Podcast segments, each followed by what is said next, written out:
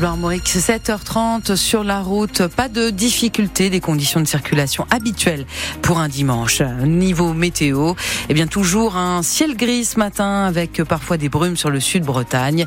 Le vent est faible et les températures sont comprises entre 8 et 10 degrés.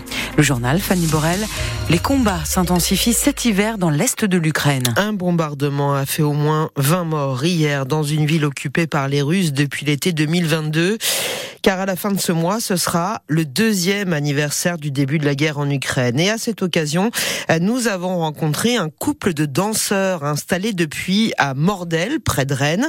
Artyom est ukrainien, sa famina est russe, et ils viennent d'avoir un bébé, un petit garçon. Ils habitaient à Kiev, mais ils étaient en tournée en France lorsque la guerre a commencé. Impossible de repartir dans leur pays.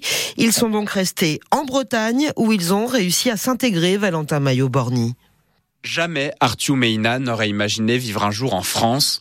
Deux ans après leur arrivée en Ille-et-Vilaine, ils ont pris leur marque et aujourd'hui le couple remercie tous ceux qui les ont aidés. Nous sommes très reconnaissants. La France nous a donné l'opportunité de rester ici, de vivre ici et surtout en sécurité. Nous vivons plein de choses ici maintenant. Nous remercions aussi nos amis qui nous soutiennent et qui nous accompagnent dans toutes les démarches administratives. En France, la danse est moins reconnue que dans les pays de l'Est. Arthur et Ina ne peuvent pas être danseurs professionnels, mais ils donnent des cours dans trois communes de la métropole rennaise.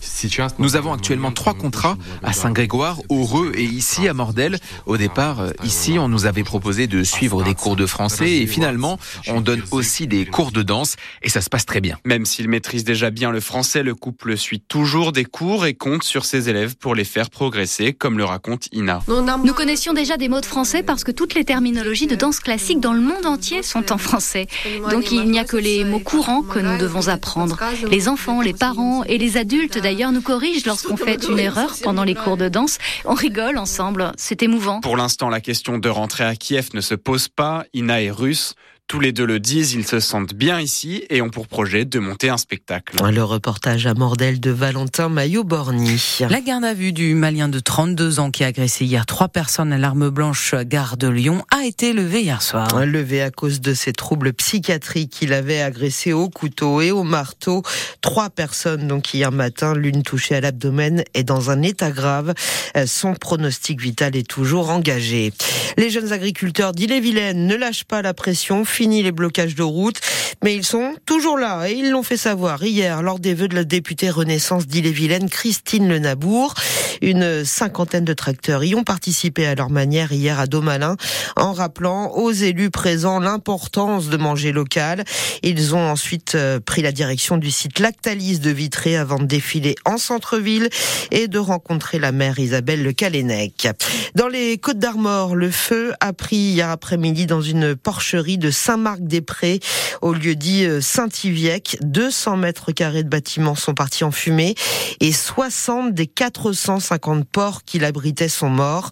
Euh, l'origine de l'incendie n'est pas connue pour le moment. Christian Trot a des contrôlés positifs à l'alcool au volant. Le maire de Carhaix dans le Finistère, qui est aussi vice-président du conseil régional, avait plus d'un gramme d'alcool dans le sang jeudi dernier. Il a été contrôlé après un accident de la route à Pleurdut dans le Morbihan, Simon Chenot. Il roule sur la départementale, pas très vite, et vers 17h30, un animal traverse. Pour l'éviter, raconte le maire de Carré, il met un coup de volant et finit dans le fossé. En arrivant, les gendarmes le contrôlent. Christian Troidec affiche un taux de plus d'un gramme d'alcool dans le sang. Ni lui, ni sa passagère, une collègue avec laquelle il sortait d'un rendez-vous professionnel ne sont blessés. Le maire de Carré est ramené chez lui par un proche. Nous l'avons contacté. Christian Troidec regrette ce verre de trop. La préfecture lui a proposé d'installer sur sa voiture un éthyl test qui permet de démarrer ou pas la voiture en fonction de sa consommation. Avec cet arrangement, il échappe à une suspension de permis de trois mois. Les précisions de Simon Chenot. Euh, ils sont venus de toute la Bretagne, mais aussi de la Manche et de la Loire-Atlantique. 120 policiers municipaux en mal de reconnaissance ont manifesté hier devant la préfecture Marteneau à Rennes. Ils répondaient à un appel national.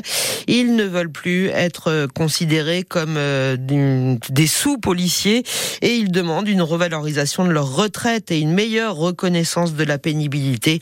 On y reviendra plus longuement dans le journal de 8 heures. En football, la belle opération des Rennais hier soir pour la 20e journée de Ligue 1. Ils ont battu Montpellier 2 à 1 au Roison Park en se faisant peur quand même en fin de match. Lance de son côté s'est imposé 1 à 0 à Nantes. Le Stade Rennais est ce matin toujours 9e au classement en attendant les matchs euh, du jour et notamment Monaco-Le Havre, Metz-Lorient, Brest-Nice et ce soir à 20h45 Lyon face à Marseille. Et puis en judo, Clarisse Agbegnenou s'impose au tournoi de Paris. À six mois des Jeux Olympiques, elle s'offre un septième sacre dans la compétition chez les moins de 63 kilos.